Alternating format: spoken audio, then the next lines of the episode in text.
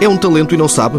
A partir de agora há uma associação em Alverca do Ribatejo que apoia atletas. Apresenta-se com uma prova a realizar numa pista para aviões. De avião viajou a repórter da TSF, Bárbara Baldaia, para os Açores e descreve os encantos do Faial costa a costa. Para ouvir ainda nesta edição os resultados do teste aos novos equipamentos da Outpace.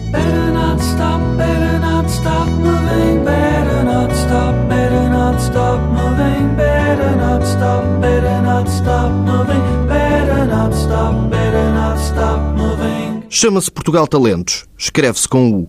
E para dar a conhecer a associação que quer detectar e acompanhar atletas que são bons, mas escapam às seleções e aos clubes, Nada melhor que uma prova de atletismo, explica António Nobre. A nossa ideia era fazer algo que envolvesse a cidade. A cidade de Alverca, a sua junta de freguesia, eh, tem como lema Alverca Cidade Aeronáutica, Alverca Cidade da Aviação.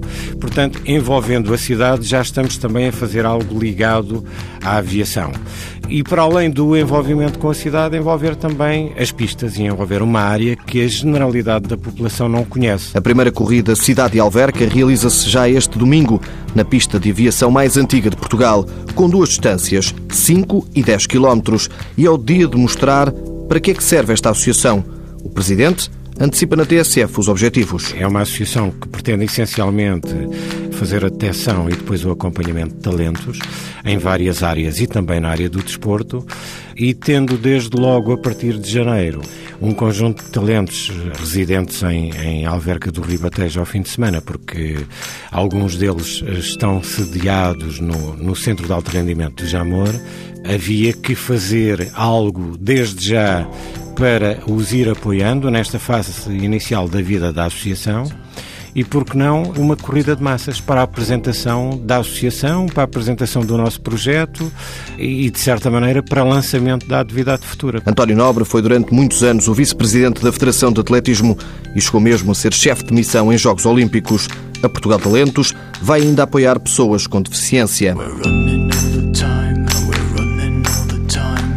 O Parque Natural do Faial foi o palco do Açores Trail Run, uma prova que passou por zonas quase inacessíveis para todas as idades e Bárbara Baldaia até para os amantes da estrada. Mário Machado, diretor técnico das Meias Maratonas de Lisboa, fundador da revista Spiridon, atleta bem conhecido das provas de estrada, era um dos que alinhava na linha de partida do Feial Costa a Costa, nos Açores.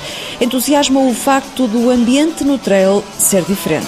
É, é a maior diferença, é o ambiente, é, exatamente como eram as primeiras provas de estrada em Portugal. Camaradagem, ajuda, menos competição, mas um ambiente fantástico. Sentes que o ambiente na estrada está mais degradado? Está, está a partir do momento em que houve prémios monetários, em que houve prémios pós-escalões, pronto. Ou seja, percebe-se que o trail esteja a crescer tanto. É, é exatamente isso. É, o pessoal que vem aqui não se interessa muito pelos tempos, se interessa por fruir a prova. Boa prova. Tchau.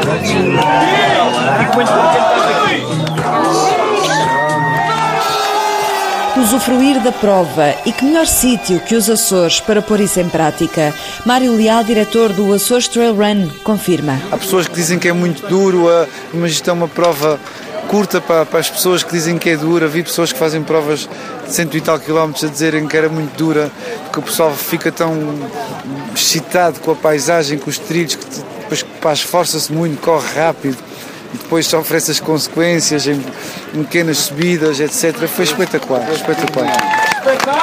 Américo Esteves era o último atleta da prova de 21 km. 82 anos! 82 anos. Mereceu um dos maiores aplausos da tarde de sábado no Vulcão dos Capelinhos. A prova foi boa. Para mim, arrebentou-me, mas gostei muito da prova. Pronto. palmas! O último a chegar na prova dos 48 km foi Arlindo Aidos, 70 anos. Comecei com uma perna às costas e acabei com as duas às costas. 10 horas a correr, palmas para os últimos, como se fossem os primeiros, sendo que o primeiro a cortar a meta foi o espanhol Tofol Castanier, com apenas 3 horas e 55 minutos. Costuma dizer-se que estes atletas que voam na frente do pelotão correm tão rápido que nem conseguem olhar para a paisagem. Não, aqui é sempre assim, aqui vai ser sempre assim. Sempre assim. Não é preciso levar rolo? Não leves rolo, leva só canas com fita já. Nos dias anteriores à prova, marca-se o percurso. João Melo, diretor do Parque Natural do Faial e organizador da prova, anda no terreno. Isto é um quilómetro, este percurso. Este percurso é, vai ser dos mais bonitos desta, desta vez. Já viste a população cá aqui de Euforba Stygiana? Brutal. Aqui dentro? Linda. Mas é angélica. Tem angélicas, tem tudo. Isto é, temos de biodiversidade aqui. Sim, nós, tu esperas por nós, nós marcamos a caldeira até à levada, depois vamos marcar este caminho para baixo e depois vamos embora. A caldeira, com 7 km de perímetro e 400 metros de profundidade, é uma enorme cratera de um vulcão extinto que deu origem à ilha. Impressiona e é o ex-libris do Faial, um momento marcante da prova que termina na descida abrupta de areia negra do vulcão que apenas há 57 anos formou a parte mais recente da Europa. Aqui termina a prova, neste mistério dos capelinhos, a fazer pensar nos mistérios que nos viciam nas corridas de trail. Se este ano não foi aos Açores, para o ano não perca esta oportunidade única de fazer o Trail do Faial. A Seleção Nacional de Atletismo já é equipada pela Sport Zone através da marca técnica de corrida Outpace. Num processo novo com os atletas a terem a última palavra, revela o presidente da Federação, Jorge Vieira. Passo inédito foi submetido à apreciação dos atletas. Esteve uma equipa da Outpace eh, no Centro de Alto Rendimento em Lisboa.